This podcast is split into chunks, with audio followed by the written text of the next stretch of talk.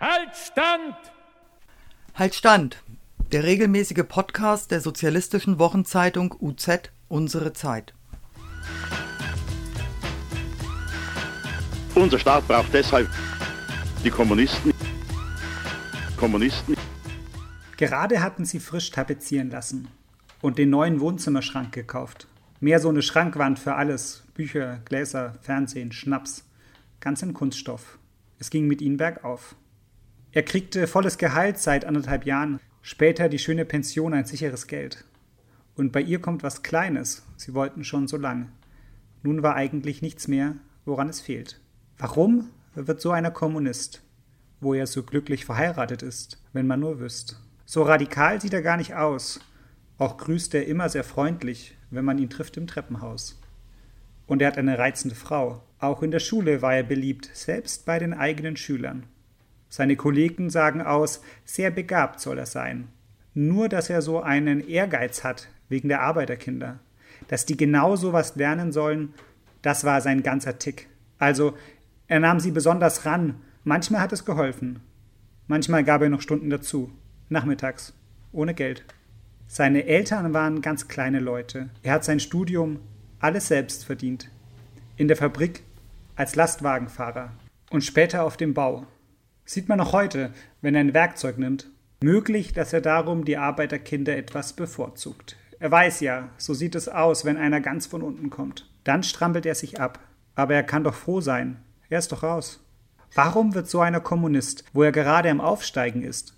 Nützt ihm doch nichts. Seine Frau erzählt schon mal was. Sie sagt, das ist so gewesen. Sein Lehrer hat seine Begabung erkannt und er hat ihn weitergebracht. Also er hätte das Zeug gehabt, Mathematik zu studieren aber aus irgendwie Dankbarkeit wollte er auch Lehrer sein. Da war er natürlich enttäuscht, als er einsehen musste, dass er da gar nicht viel machen kann. Das hat ihn wohl ziemlich gewurmt. Eine Klasse mit 40 Mann und was im Lehrplan drin steht, lange hat er es mit angesehen. Und dann ist es eben passiert. Nicht mal Beamter ist heutzutage was Festes. Nun die Frage, was fängt er beruflich an? Seine Frau ist Verkäuferin. Doch wer stellt die noch an? In dem Zustand, wo man es schon sehen kann. Früher wenn einer Jude oder Zigeuner, das war Schicksal, da konnte er nichts dafür. Aber Kommunismus ist doch nichts Angeborenes, wie ein Talent für Geige oder Klavier. Warum wird so einer Kommunist, wo er die Folgen voraussehen müsste, wie das dann ist? Aber dann lächelt er immer nur und sagt, so ist das hier eben, dass man sogar für sein bisschen Lohn jedes Jahr kämpfen muss. Irgendwie sieht er das alles sehr krass. Auch das Problem mit den Schulen was das nun ausgerechnet mit Rüstung zu tun haben soll, also ich kann das nicht so erklären. Jedenfalls meint er, die Wirtschaft, dass das alles an denen hängt und an dem ganzen Profit. Gut, da hört man es wieder heraus, diese bestimmte Richtung. Aber wenn er es einem erklärt, kann man es fast verstehen. Darum ist er ja so gefährlich als Lehrer. Deswegen haut man von oben so auf die ein, wo sie doch harmlos sind. Wenn man das Wahlergebnis nimmt, aber sie sind nicht in allen Ländern so klein. Jedenfalls ist das alles eine Tragödie, wenn man nur an die Ferien als Lehrer denkt. Und nun müssen sie womöglich nach woanders ziehen und vor kurzem die neuen Gardinen gehängt. Warum wird so einer Kommunist? Wo er die Folgen voraussehen müsst und wo ein Umzug so aufregend ist und all der Mist. Tja, warum wird so einer Kommunist? Als ein Interviewer Günther Herburger diese Frage stellte, antwortete der Schriftsteller mit der Gegenfrage Wieso sind Sie eigentlich noch nicht Kommunist? Warum wird so einer Kommunist? Eigentlich ist das ja gar keine Frage. Gemeint ist vielmehr, er ist doch so ein guter Kumpel. Sie ist doch so eine prima Frau. Die haben doch so nette Kinder. Und die Leute sind in der DKP. Warum wird so einer Kommunist? Dieter Süverkrüpp Gerade hatten sie frisch tapezieren lassen. Und damit herzlich willkommen zur heutigen Folge des Podcasts der Sozialistischen Wochenzeitung Unsere Zeit. Danke fürs Einschalten. Ich bin Sebastian. An meiner Seite ist wie immer Michael. Grüß dich. Servus auch äh, an alle Zuhörerinnen und Zuhörer.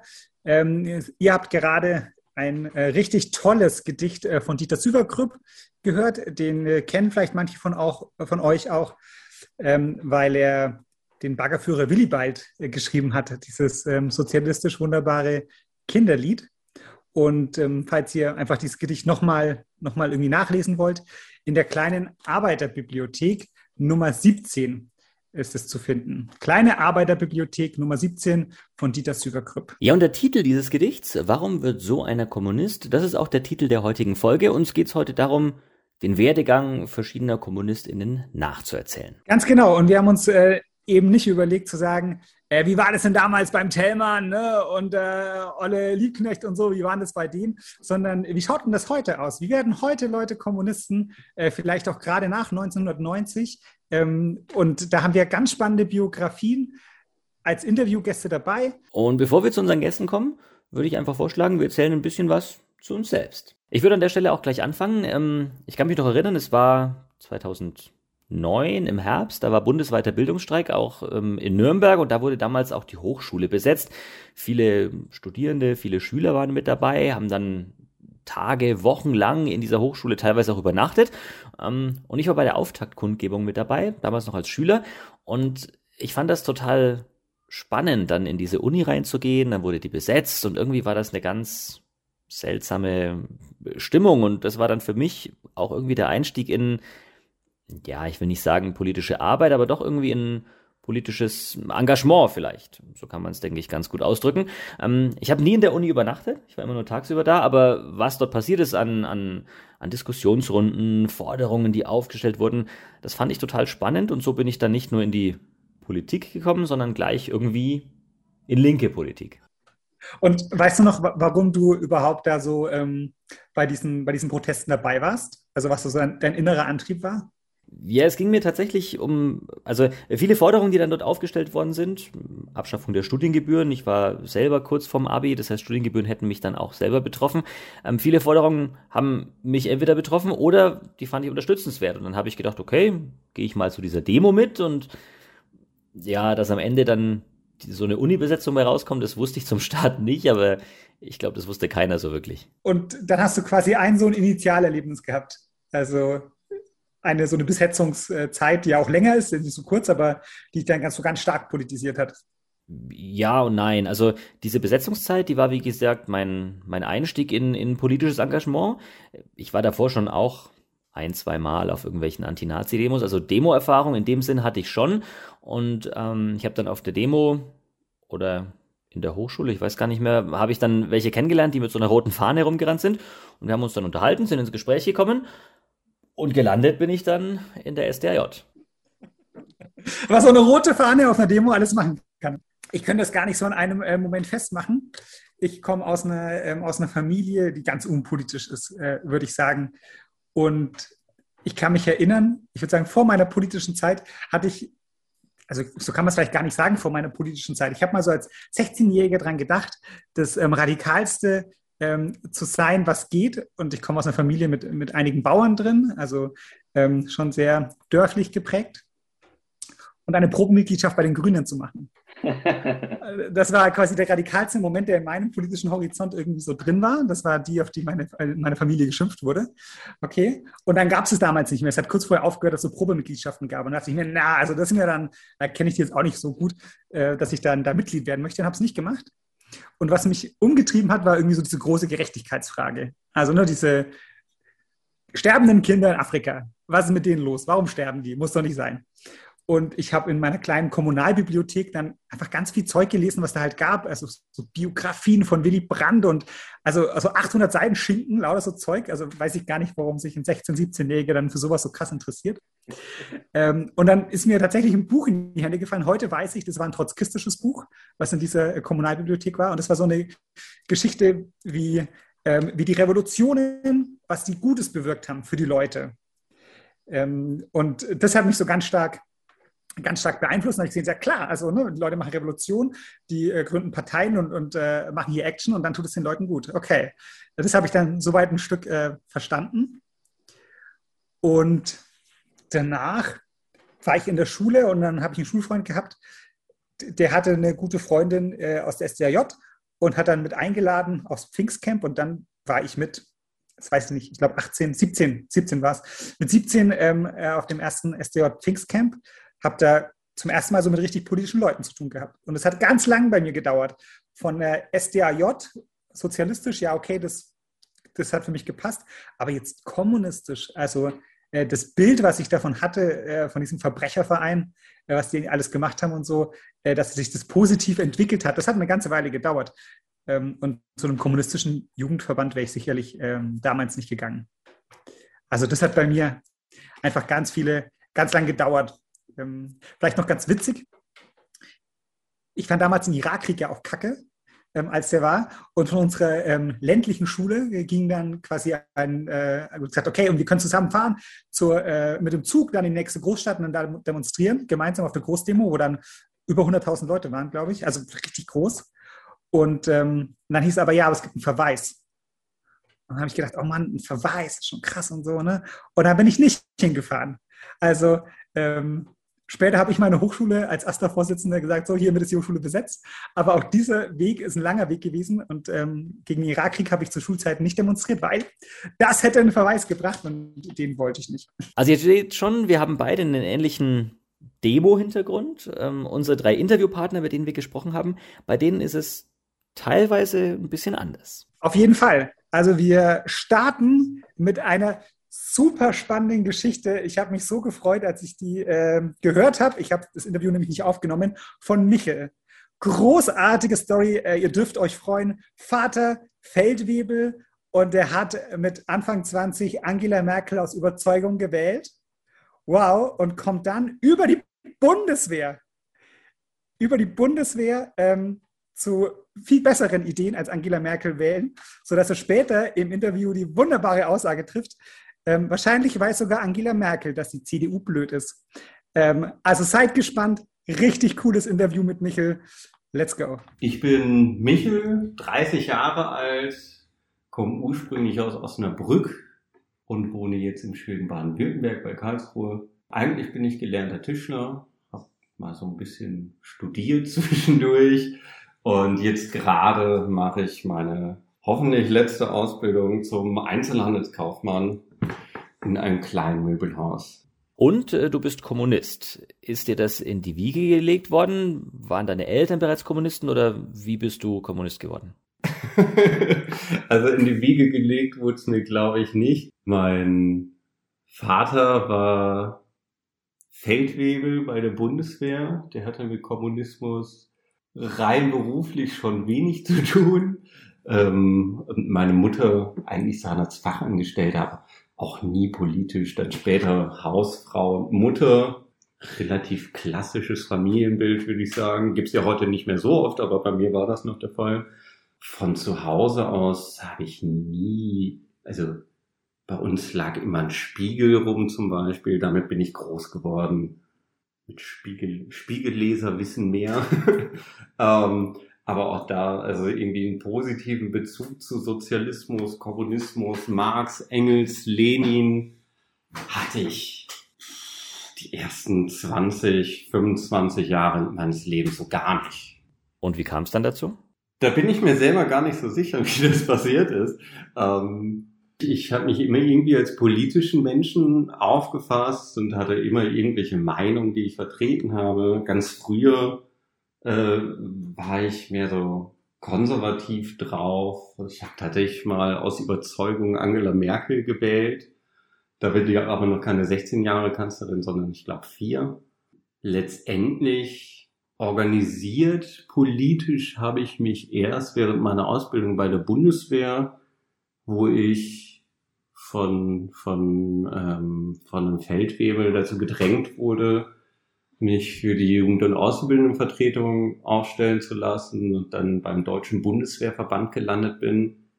Ich habe dann relativ schnell gemerkt, dass der Deutsche Bundeswehrverband so gar nichts mit meinen Interessen zu tun hat, weil ich keine Waffe habe, sondern nur eine Kreissäge und eine Stechbeite.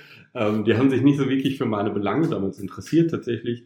Und dann habe ich für meine Arbeit bei der, bei der Jugend- und Ausbildendenvertretung bei der Bundeswehr im Kommando Heer Verdi-Seminare besucht, also diese JAF-Seminare. Also ähm, JAF-Seminare der Gewerkschaft, kurz zur Erklärung, Jugendvertretungs- und Ausbildungsvertretungsseminare. Und da war ein Team da dabei und mit dem habe ich abends dann immer so ein bisschen diskutiert und der war, der war sehr, sehr belesen in der Geschichte der Arbeiter, Bewegung. Ich habe dann auch mit ihm geredet und er so, ja, wo bist du denn? Also ich bin ja bei, ich weiß gar nicht mehr, ob es SPD oder Linkspartei war.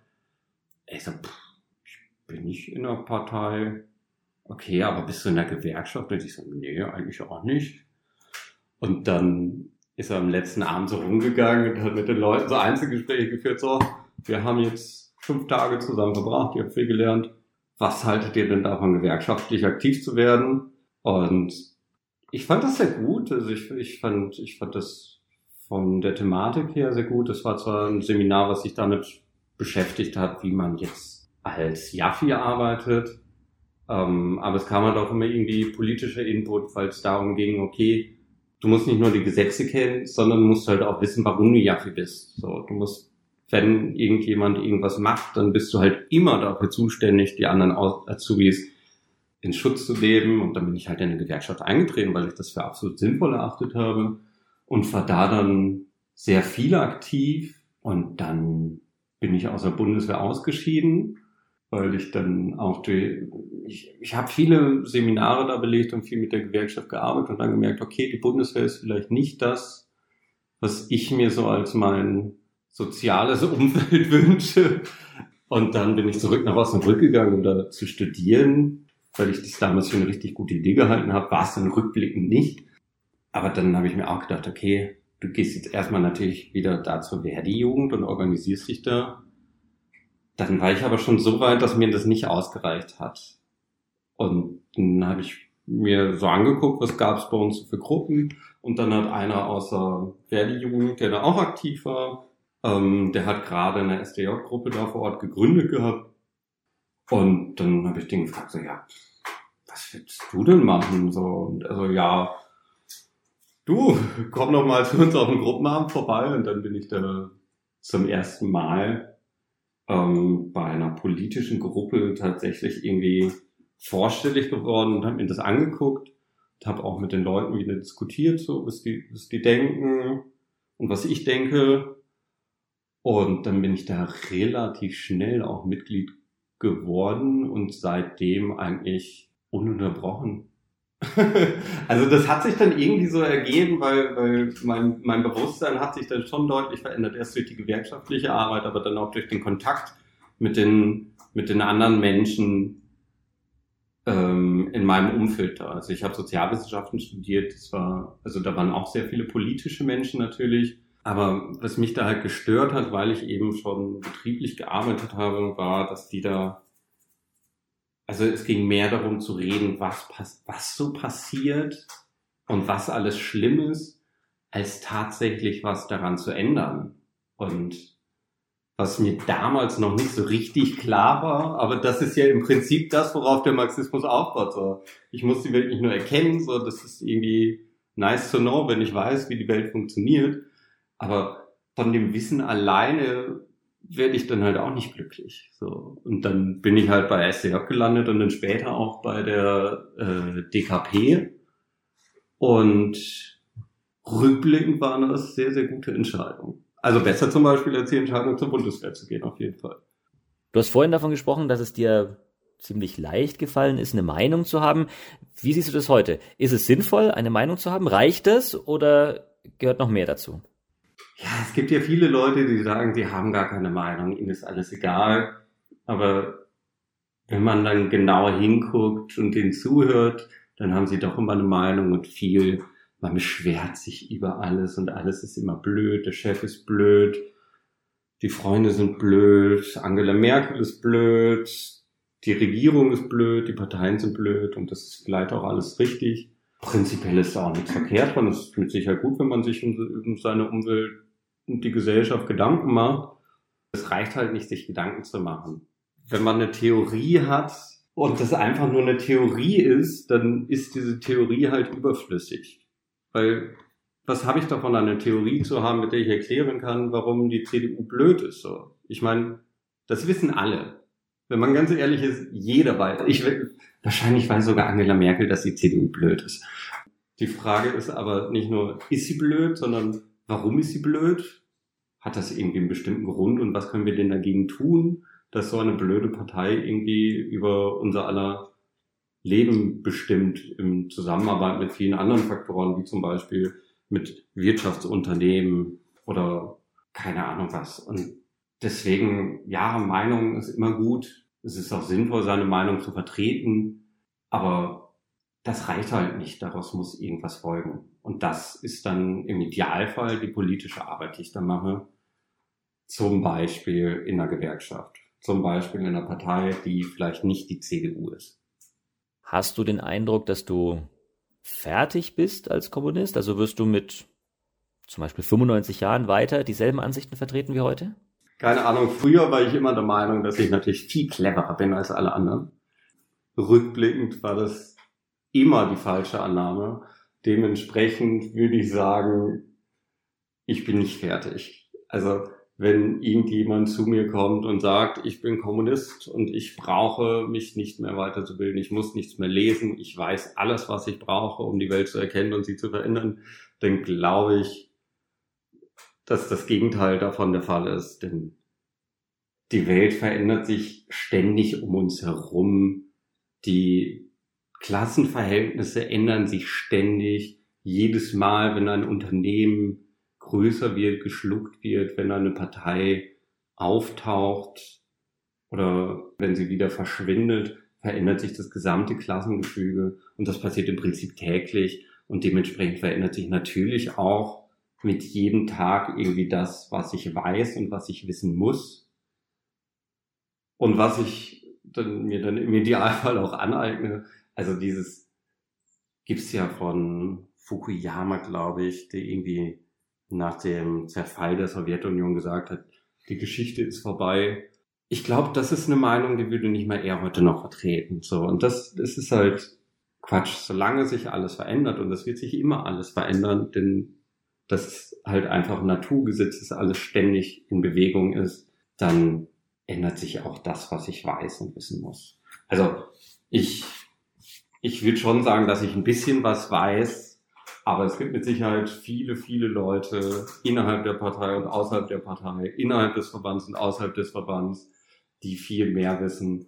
Und es ist im Prinzip so sowas wie eine, also Kommunist ist man nicht, weil man irgendwie ein ruhiges, entspanntes Leben haben will. Es ist eine Sache, der man sich dann verschreibt, beziehungsweise eine Klasse, der man sich verschreibt. Und dementsprechend das Lernen wird, glaube ich, nicht aufhören. Selbst im Sozialismus nicht. Und auch im Kommunismus nicht. Das war das Interview mit Michel, gebürtig aus Osnabrück und ähm, der Weg in die revolutionäre Bewegung über die Bundeswehr. Ich glaube, eine ganz, eine ganz besondere Geschichte. Kein bisschen weniger besonders ist das nächste Interview und die nächste biografische Geschichte von Lena. Ähm, beginnt nämlich nicht ganz so krass vielleicht wie eine Bundeswehr, aber auch im bürgerlichen Gymnasium und über die Antifa-Arbeit erst dort und dann äh, ganz unabhängig aus der Schule und irgendwann stellt sich dann doch die Frage, ist das schon alles, gegen Nazis zu sein? Oder braucht es da nicht noch irgendwie viel, viel mehr, um eine Welt zu machen, die, in der man einfach gerne lebt äh, und die befreit ist vom Profitprinzip? Kleiner Spoiler. Yo, da gibt es vielleicht noch mehr. Lena, wie bist du denn Kommunistin geworden? Also so ganz direkt habe ich mich jetzt nicht äh, entschieden, Kommunistin zu werden, sondern das war eigentlich, bin ich da sag ich mal, reingestolpert. Äh, es hat angefangen damit, dass ich an der Schule als Jugendliche ähm, mich immer mehr auch in so eine, also sozial interessiert habe, politisch interessiert habe und da dann auch mit so einer antirassistischen Arbeitsgruppe an der Schule gearbeitet habe. Und ja, das ist dann äh, so weitergegangen. Ich war in einer Antifa-Gruppe, habe die mit aufgebaut und ja, man sagt so schön, Antifaschismus ist eben mehr als nur gegen rechts zu sein. Das sagt man als Antifa sehr schnell dahin, sag ich mal. Aber ähm, ja, ich bin eben auch immer ein Stück weit interessiert gewesen daran, was heißt es denn tatsächlich auch noch? Was ist denn Antikapitalismus? Was ist denn ja auch so ein, die Klassenkampffrage? Wie aktuell ist die noch? Und über den Bildungshintergrund ähm, ist aus meiner eher skeptischen Haltung gegenüber dem Begriff Kommunisten, also boah, bei mir im Elternhaus, das nie irgendwie so ernstzunehmende Leute waren. Kommunisten waren eher so was Suspektes, sage ich mal. Ja, und dann musste sich eben irgendwann mein Elternhaus damit auseinandersetzen, dass ich mich jetzt auch Kommunistin nenne. Und ja, für mich mittlerweile Antifa nicht mehr der Schwerpunkt ist, sondern eben eigentlich das Ganze in einem größeren Zusammenhang zu denken, wo natürlich Antifa schon immer präsent ist, aber eigentlich wir woanders ansetzen müssen, nämlich an der Lebenssituation der Leute, an der Lebensgrundlage und wie hier alles ökonomisch abläuft. Genau. Ich springe einfach noch mal ein Stück zurück, äh, nämlich von der antirassistischen Schularbeit hin zu einer Antifa-Gruppe. Das ist ja schon irgendwie nicht der normale Werdegang einer Schule mit äh, Courage gegen Rassismus. Die meisten landen ja nicht irgendwie ähm, im Antifa-Bereich. Ja, aber wir hatten einen ganz coolen Direktor, der hat äh, manchmal sehr Sachen aus dem Bauch rausgemacht und hat dann tatsächlich auch mal äh, das als Schulleiter unterschriebenen Aufruf zu einer Demonstration.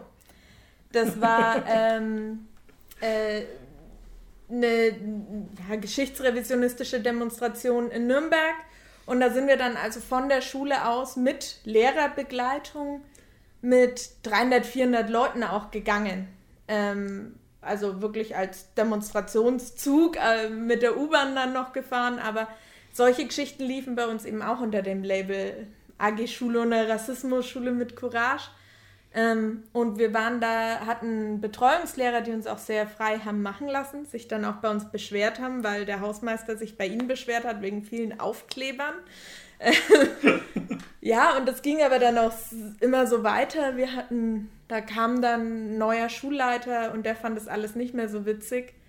Ähm, da kam dann auch mal der Verfassungsschutz an die Schule und hat Aufkleber abfotografiert oder wir wurden da rein zitiert und der Direktor hat dann die Antifa-Gruppe, in der wir dann alle schon waren oder viele von uns schon waren, halt dann als faschistisch statt als antifaschistisch bezeichnet, in vollem Bewusstsein, dass wir in dieser Situation, wo wir gescholten wurden für unsere Arbeit, äh, nichts hätten sagen wollen, weil wir ja auch unseren Abschluss da machen wollten.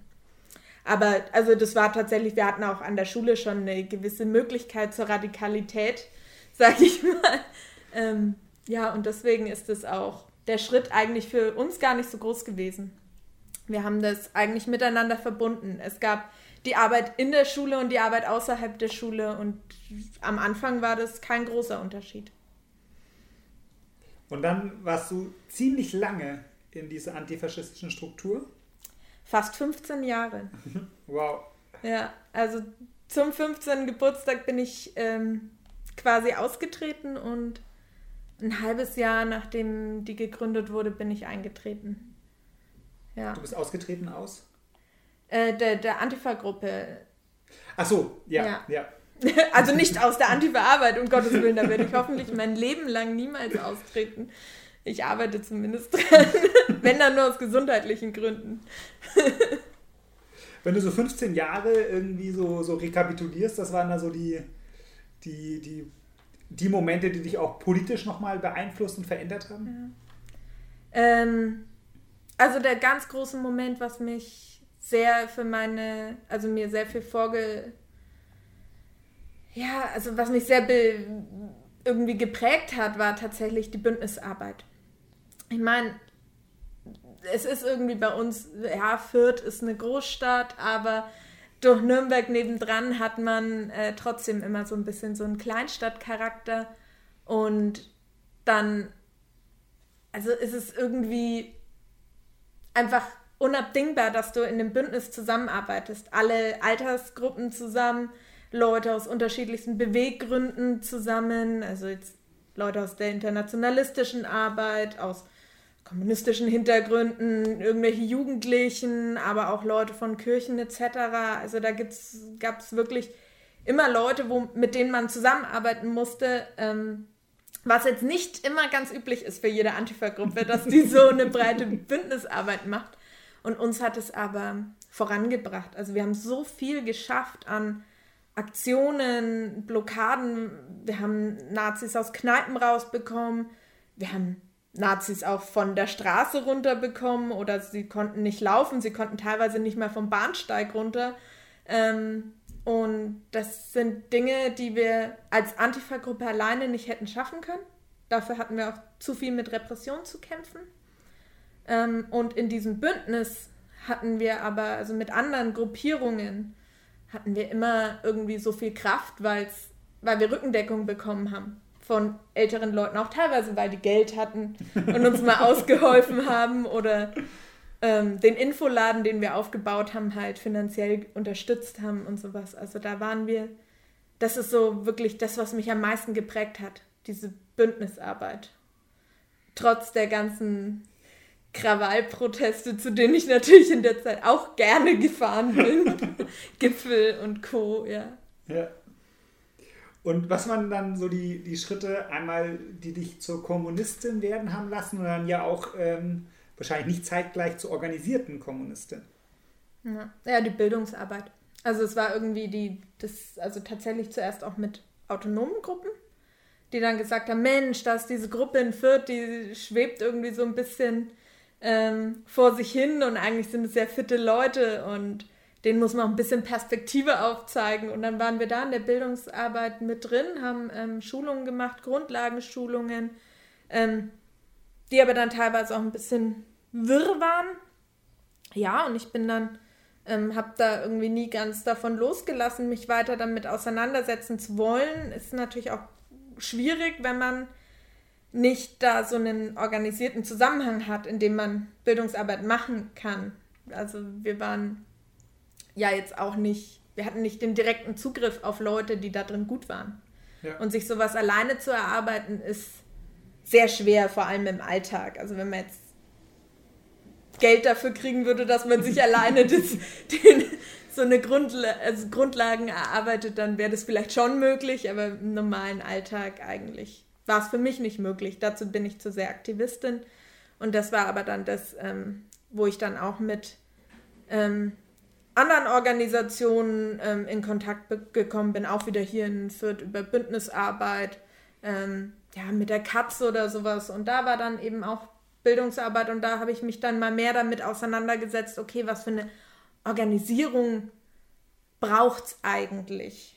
Und so gut ich diese Antifa-Arbeit, die natürlich auch jetzt über das reine gegen Nazis hinausging, in Fürth fand, war das halt trotzdem ein Stück weit perspektivlos. Und so viel Arbeit, was man sich, was man doppelt, dreifach machen musste, was man, wo, ich, wo mir klar wurde in der Organisation, schreibst du ein bundesweites Flugblatt und es können alle nutzen. Und ja, in dieser Antifa-Gruppenwelt schreibt halt jede Stadt ihr eigenes Flugblatt und ist halt viel fehleranfälliger, wie wenn du das halt äh, bundesweit diskutieren kannst und es ist ein unglaublicher Aufwand. Und das ja, also da war einfach für mich so dieses Ding, okay. Und ich muss aber auch sagen, es war jetzt gar nicht unbedingt ähm, für mich so das Ansprechende, äh, in die kommunistische Partei einzutreten und mich da in eine existierende Gruppe zu einzubringen, sondern ich fand es schon auch eine Gruppe neu aufzubauen. Weil ich hatte trotzdem mein Bild von der kommunistischen Partei, was ein Stück weit natürlich falsch war, aber ein Stück weit auch richtig. und ja, das war halt dann einfach, ähm, hat Spaß gemacht oder macht Spaß, sowas aufzubauen und damit konfrontiert zu sein. Aus so einer aktivistischen Sicht mit auch den Strukturen einer Partei und da auch manchmal halt diesen, trotzdem noch diesen Blick von außen zu haben, ist nicht schlecht. Und trotzdem bringt es gerade mir so viel für meine politische Arbeit, dass mit dieser Organisierung im Hintergrund das zu machen. Du hast vorhin erzählt, ähm, dass dann auch deine Familie damit irgendwie klarkommen musste, dass du jetzt so eine bist, eine Kommunistin. Was hast du für Erfahrungen gesammelt in so einer antikommunistischen Welt wie in der Bundesrepublik? Äh, wie haben Leute darauf reagiert? Äh, ja. So ein kleines Coming Out.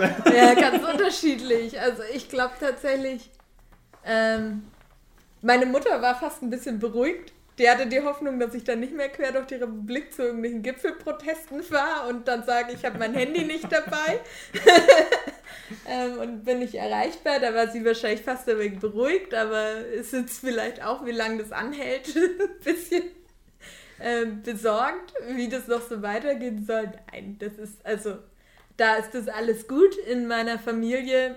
Ich bin jetzt nicht jemand, der, der jeden, jeden zweiten Tag mit ähm, dem weiteren Familienkreis in Kontakt ist. Aber bei Familienfesten wird bei uns in der einen Hälfte der Familie immer gesungen. Und da gab es dann schon noch mal so Konfrontationen, dass ich mich halt geweigert habe, gewisse Lieder mitzusingen und auch meinen Unmut darüber äh, laut kundgetan habe. Ähm, und dann in dem Liederbuch irgendwo die Moorsoldaten gefunden habe. Und tatsächlich, dann haben es auch einige davon mitgesungen und so. Also es waren schon auch ähm, Geschichten, die sehen mich aber, glaube ich, halt einfach als so einen, einen bunten Hund in der Familie. Ja, Mai, das ist aber, glaube ich, auch okay und normal so, dass da nicht die, die große Auseinandersetzung ist, weil ich dazu einfach mit diesem weiteren Kreis der Familie nicht so nah bin. Was ich tatsächlich, ähm, also für mich ist hier in Fürth einfach ähm, mein politisches Umfeld auch ein bisschen schon Familienersatz. Da gibt es viele Leute, mit, die ich einfach seit Jahren kenne, die mich auch seit Jahren kennen, schon als Jugendliche. Ähm, und da waren tatsächlich äh, auch lustige Geschichten, als ich dann in der DKP plötzlich war und DKP-Flyer, wo dann natürlich Leute gesagt haben, äh, nee, das will ich nicht. Mit denen habe ich äh, mich damals früher geschlägert oder so. Und ich so, ach ja, aber ich bin vorher jetzt auch in der DKP. Wir haben eine Ortsgruppe gegründet und den Leuten an der Kiefer runtergeklappt ist. Und ja, ich da auch schon Leute davon überzeugt habe, das jetzt mal regelmäßig zu lesen, ähm, was wir ihnen so unter die Nase halten. Ähm, und es eigentlich da jetzt mittlerweile ganz gut aufgenommen ist. Aber da waren tatsächlich einige Leute recht überrascht über meinen oder auch von anderen den Werdegang, ja so von Antifa zu DKP. Zu so einer alteingesessenen Struktur quasi. Wie, wie ist das so angekommen in der, so in der ganz konkreten Antifa-Gruppe in Fürth? Ach, gar nicht schlecht. Also das war tatsächlich, die haben ähm, also ich sag mal, dass auch viel politische Bildung oder so oder Theorie auf der Strecke geblieben beim, also einfach gegenüber dem Aktivismus, der stand da klar in meinem Vordergrund, aber da sind auch Leute, mit denen ich theoretisch ähm, da gut diskutieren kann und man viel, viel gemeinsam hat und gemeinsame Ansichten hat und die Leute haben es verstanden. Also es war so, wir haben das auch klar kommuniziert und haben auch, wir waren, also ich war auch ähm, eine ganze Weile in beiden Organisationen noch, also quasi eine Doppelorganisation und habe das aber klar da auch gesagt, wo meine Schwerpunkte liegen. Ähm, ich habe das dann zum Beispiel gesagt eine Zeit lang am Anfang, dass ich den, die ganze, das ganze Antifa-Zeug weiterhin in der Antifa-Gruppe mache also auch zum Beispiel, wenn ich auf ein Bündnistreffen hocke, dann hocke ich für die da. Und ähm, aber andere Sachen dann ähm, eben in der DKP und das war, ja, hat irgendwann natürlich nicht mehr gepasst, weil das Umfeld verwirrt war. Ja. Für wen ist sie denn jetzt gerade da? Wobei ganz viele hat es überhaupt nicht gestört, dass ich teilweise gesagt habe, ja, ich bin ja für die und, und für die oder so. Also es hat auch nie jemand gestört, aber für mich wollte ich das dann irgendwann ja. auch zusätzlich noch sauber haben. Aber Nö, das hat, also das wurde eigentlich gut aufgenommen. Das, man muss das, denke ich, einfach auch transparent sagen, wieso und was die Beweggründe sind. Ich glaube, in Fürth wurde die zweitjüngste äh, Parteigruppe gegründet. In oh nein. Z habe ich irgendwann gelesen, es gab noch eine, gibt noch eine jüngere Gründung. Nein. Ähm, das ist jetzt drei Jahre her? Ja, dreieinhalb. Dreieinhalb? Doch ja, schon, ja. ja. Ähm, und wir werden alt. ist auch gut so. Ähm, Gab es denn irgendwas, was nochmal so einen ganz konkreten Ausschlag gegeben hat? Dass er das okay und jetzt äh, mit Parteibuch und jetzt hier auch äh, Gruppe gründen, mitgründen? Ja, ich glaube ein, ein, Stück weit. Ähm, ja, also für mich jetzt persönlich ähm, war das vielleicht nicht so der, der Ausschlag, aber es war natürlich ähm, es sind einfach Leute nach Fürth gezogen, die vorher in Nürnberg oder die in Nürnberg organisiert waren in der DKP und ja, das war dann halt einfach naheliegend, dass die sich auch Gedanken machen, wie binden wir da jetzt Fürth mit ein? Und das kann halt eine Nürnberger Ortsgruppe auch gar nicht so unbedingt machen. Und es sind halt Wohngebietsgruppen bei uns alles. Und dann haben sich natürlich auch die Leute überlegt, ja, okay, wenn wir jetzt hier wohnen, dann müssen wir vielleicht auch uns darum kümmern, dass hier was läuft. Und da war ein Genosse hinterher und hat uns bearbeitet. Ähm, ja, und das war dann so ein bisschen der Auslöser. Und dazu, dass, dass ich auch ähm, einfach unzufrieden geworden bin, immer mehr mit meiner mhm. politischen Arbeit, weil es mich halt gefrustet hat. Weil ich mir dachte, wie lange willst du es noch machen in diesem Antifa-Zusammenhang, in dem du nicht mehr glücklich bist, weil du keine Perspektive siehst und wo du gleichzeitig sagst, trotzdem ist er wichtig und du willst die Leute nicht im Regen stehen lassen und ähm, ja, du willst, dass das weiterläuft, aber du willst es nicht mehr machen. Und das war so, weil ja, das war dann so für mich einfach zur richtigen Zeit hat der Richtige gebohrt und dann haben wir das halt gemacht. Und leider sind wir nicht mehr die jüngsten Mensch. Wir wollten, wir müssen noch mal ein paar junge Leute nachrekrutieren. Ah, ich würde aber, ich würde vermuten, ohne jetzt die, äh, die Ortsgruppenlandschaft der DKP so gut zu kennen, äh, dass wahrscheinlich äh, Fürth schon noch den jüngsten Altersschnitt hat.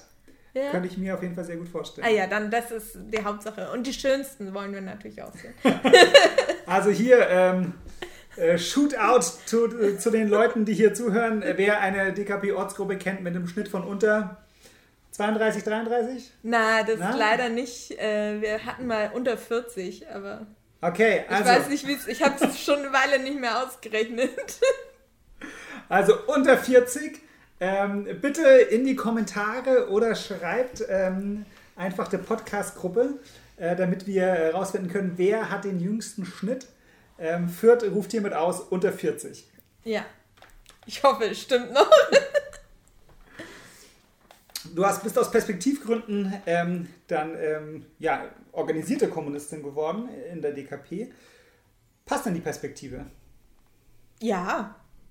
Also ähm, ist für mich ganz klar, dass ich die, die Linie der Partei, sich da auch auszurichten, mehr auf die Grundorganisation und die Arbeit vor Ort ähm, das äh, richtig zu machen, also von der Theorie her sowieso, aber ich bin jetzt nicht der Theoriemensch, dass ich das jetzt adäquat ähm, formulieren könnte, aber ich sage jetzt mal die aktivistische äh, Grundrichtung, ähm, die stimmt für mich total.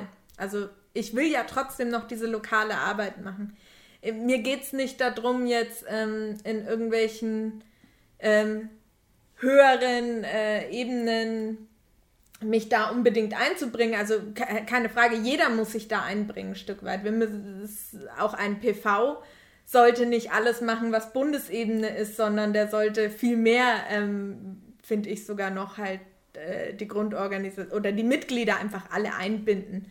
Ähm, und gleichzeitig ist es aber trotzdem mein Fokus, ganz klar hier kommunal was zu machen. Und das ist das, wo wir schon auch so mal bis zur nächsten Kommunalwahl denken von mhm. dem, was wir vorhaben und zumindest Überlegungen dazu haben, jetzt keine konkreten Pläne.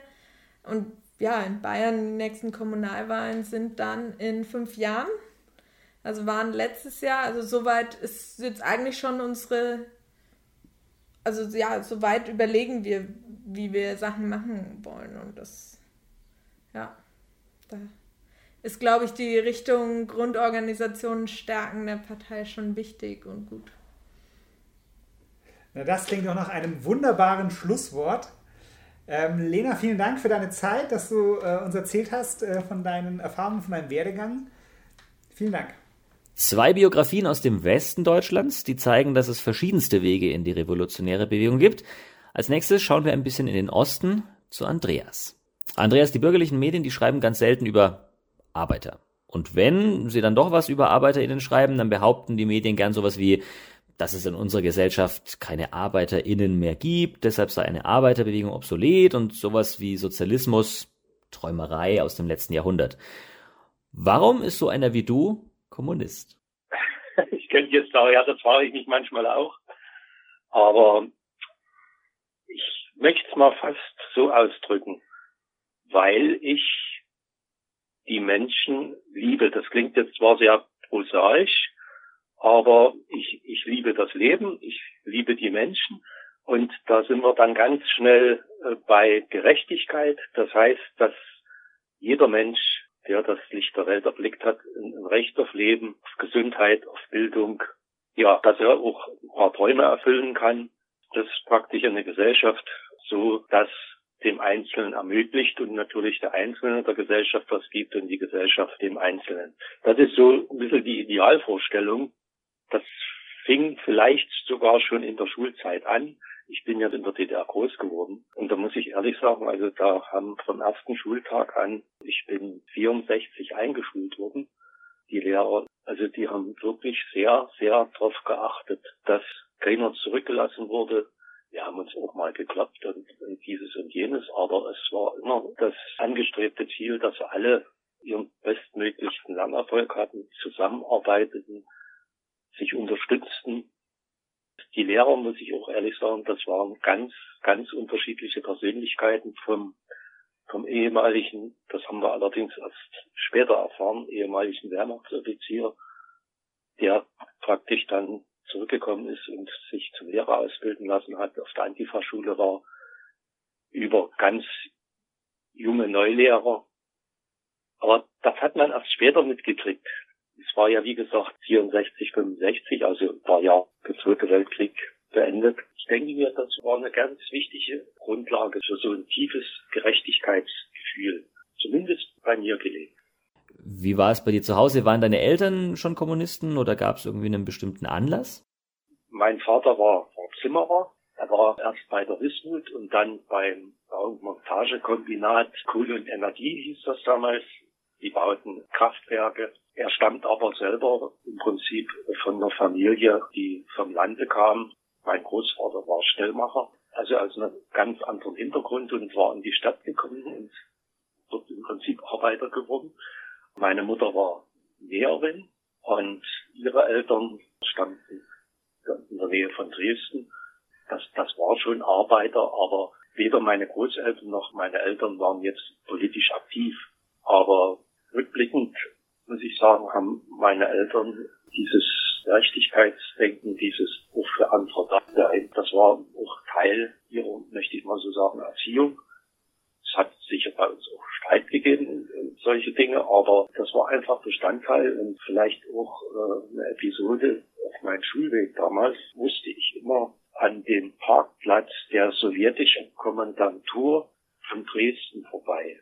Ja, das nannte sich der Rosenplatz. Dort standen immer Fahrzeuge und da haben wir dann auch manchmal die, die Soldaten haben uns äh, mit ins Auto reingenommen und dann hat man versucht, mit Händen und Füßen sich auszutauschen und zu unterhalten. Das habe ich natürlich auch meinen Eltern erzählt und dort kam auch dieser Gedanke, sie waren politisch, wie gesagt, nicht aktiv, aber sie sagten, also der Krieg, den mussten immer die arbeitenden Menschen bezahlen. Ein arbeitender Mensch hat eigentlich nie ein Interesse an dem Krieg tiefe menschliche Grundempfinden, das, das war bei denen da und das haben sie rübergebracht. Ja, und wo ich es dann vielleicht noch bewusster äh, aufgenommen habe, war dann, als ich an die erweiterte Unterschule gegangen bin. Dort war dann doch auch gerade Auseinandersetzung, Geschichtsunterricht und so weiter. Und auch im Zuge ja, Berufsfindung. Ich bin, wie gesagt, noch als Abiturient in die SED aufgenommen worden also dort waren das dann schon bewusste Entscheidungen. Aber wie gesagt, die sind nicht von oben irgendwie aufgeproppt, wie das manchmal heute so dargestellt wird. Also das war überhaupt nicht der Fall. Das, das war eher die Frage, wenn man sich konsequent mit der Politik auseinandersetzt und dann insbesondere auch das, was man für richtig empfand, auch gerade zum Beispiel in der Berufswahl umsetzen wollte, dann, dann war das für mich eine logische Konsequenz. Da brauchte mich jetzt keiner agitieren. Und bei mir war ja noch die Besonderheit, ich hatte, eine leichte Behinderung. Ich wäre mit großer Wahrscheinlichkeit nicht einmal zur Nationalen Volksarmee eingezogen worden. Aber ich hatte dann wirklich einfach den Gedanken, Krieg, das darf nicht wieder sein. Und das war dann für mich eine logische Konsequenz, mich zu bewerben als Berufssoldat. Und da ich wusste, ich kann nie von stundenlanger Nasche und, und die körperliche Anstrengung, ich war zwar fit, aber sagen wir auf Dauer war mir klar, musste mit dir auch eine Richtung suchen, wo, sagen wir die körperliche Anspruch nicht so war. Und da bin ich zum Fliegeringenieurdienst gegangen und habe dann später praktisch in Kamenz drei Jahre Fliegeringenieurdienst studiert. Ich kann dir sagen, ab dem Tag war ich dann Kommunist oder, oder habe mich so gefühlt. Ja, ganz drastisch, es war ein schleichender Prozess und ich habe ihn aber bewusst selber gestaltet. Den modernen ArbeiterInnen wird suggeriert, dass lebenslanges Lernen erforderlich ist, um als Arbeitskraft attraktiv zu bleiben. Geht dir das als Kommunist ähnlich oder hattest du mal einen Moment, an dem du dachtest, jetzt ist mir alles klar, als Kommunist bin ich jetzt ausgelernt? Wenn man so denken würde, wäre man eigentlich schon gar nicht Kommunist. Sicher gibt es einen Moment, wo man sagen muss, äh, oder auch selber sich sagt, also ich habe eine Basis, für mich ist, die, ist das erstmal eine Entscheidung, wie ich es vorhin gesagt habe. Aber Kommunist sein ist genauso lebenslanges Lernen und immer wieder, ja, ich sag's mal ruhig auch so, sich neu zu erfinden, auf dieser Basis aber, auf dieser Denkmethode. Für mich ist Kommunismus insbesondere auch eine Denkmethode, eine Auseinandersetzung mit der Umwelt. Und in dem Sinne ist es natürlich ein lebenslanges Lernen, ein lebenslanges Ringen. Natürlich nutzt das der Kapitalismus auch, aber ich sehe es mal aus der anderen Position für die Gestaltung, wie es in der DDR hieß, der sozialistischen Persönlichkeit, ist ja auch lebenslanges Lernen notwendig. Da treten natürlich immer wieder Fragen auf, dann hätten wir ja die Niederlage nicht bekommen, 89, 90, wenn wir eben schon allerdings Jahre vorher auf bestimmte Fragen andere Antworten gefunden hätten, dann, dann sähe die Welt vielleicht heute auch etwas anders aus. Und das ist für mich auch immer der Gedanke, wenn, wenn ich mich mit anderen austausche, ja, wie schaffe ich eine Gesellschaft, die sich aber jetzt mal positiv ausgedrückt, immer wieder selbst in Frage stellt, immer wieder auf ihrer Basis, sagen wir mal, neu erfindet und äh, Lösungen, sei es Umwelt, sei es gerade gegenwärtig Corona, also immer dieses Suchen nach Antworten, aber auf dieser kollektiven humanistischen Basis. Die Großbourgeoisie, die nutzt natürlich die Kompetenz, die sie mit ihren Denkfabriken hat und die die Einzelnen haben und ja, spannt sie für sich ein. Es ist nun die Frage, wie die Arbeiterklasse in der Zukunft es ihr gelingen muss, ihre Fähigkeiten für sich wieder viel, viel stärker einzuspannen. Andreas, vielen Dank fürs Interview. Es gibt also viele, viele Wege in die sozialistische Bewegung. Das war jetzt heute nur ein kleiner Ausschnitt. Wenn ihr eure Biografie gerne mit uns teilen möchtet, dann könnt ihr das gerne tun. Meldet euch per Kommentar oder schreibt eine Mail an podcast.unsere-zeit.de und vielleicht seid ihr dann Teilnehmer und Interviewpartner in einer der nächsten Podcast-Folgen. Wir würden uns mega drüber freuen. Ähm, es gibt ja so viele spannende Geschichten. Äh, lasst uns daran teilhaben. Und äh, wir freuen uns außerdem, wenn ihr uns eine Rückmeldung gebt. Äh, zu diesem Podcast, wenn ihr sagt, oh, das war gut oder hey, guck mal, da könnte man das noch besser machen. Da freuen wir uns immer sehr darüber. Also, wenn ihr es bei YouTube anguckt, da gibt es drunter die Kommentarleiste, schreibt uns eine Mail oder wo auch immer ihr äh, die Infos bekommt. Ähm, gerne dürft ihr auch Menschen mit UZ darauf ansprechen. Die geben uns das ja auch gerne weiter. Das war's also mit der heutigen Folge mit den Wegen in den Sozialismus. Uns bleibt jetzt noch der Ausblick aufs nächste Mal. Ja, Wege ist da schon ganz gut, Wege in den Sozialismus. Wir müssen aber auch jeden Tag unsere Wege ähm, beschreiten. Und äh, da ist es natürlich leichter, wenn man das nicht zu Fuß machen muss, sondern mit dem ÖPNV, mit dem öffentlichen Personennahverkehr. Und da hapert es in Deutschland ja ganz gewaltig. Und wir gucken uns an, wie müsste das denn besser organisiert werden? Und wie ist es auch in anderen Ländern besser organisiert? Also da schon mal äh, großer Tipp für unseren nächsten äh, Podcast. Der ÖPNV wird unser Thema sein. An dieser Stelle danke fürs Einschalten und dranbleiben und immer schön revolutionär bleiben. Einen wunderbar roten Sommer euch. Ciao, ciao. Halt Stand! Halt Stand! Der regelmäßige Podcast der sozialistischen Wochenzeitung UZ Unsere Zeit. Unser Staat braucht deshalb die Kommunisten. Kommunisten. Kommunisten.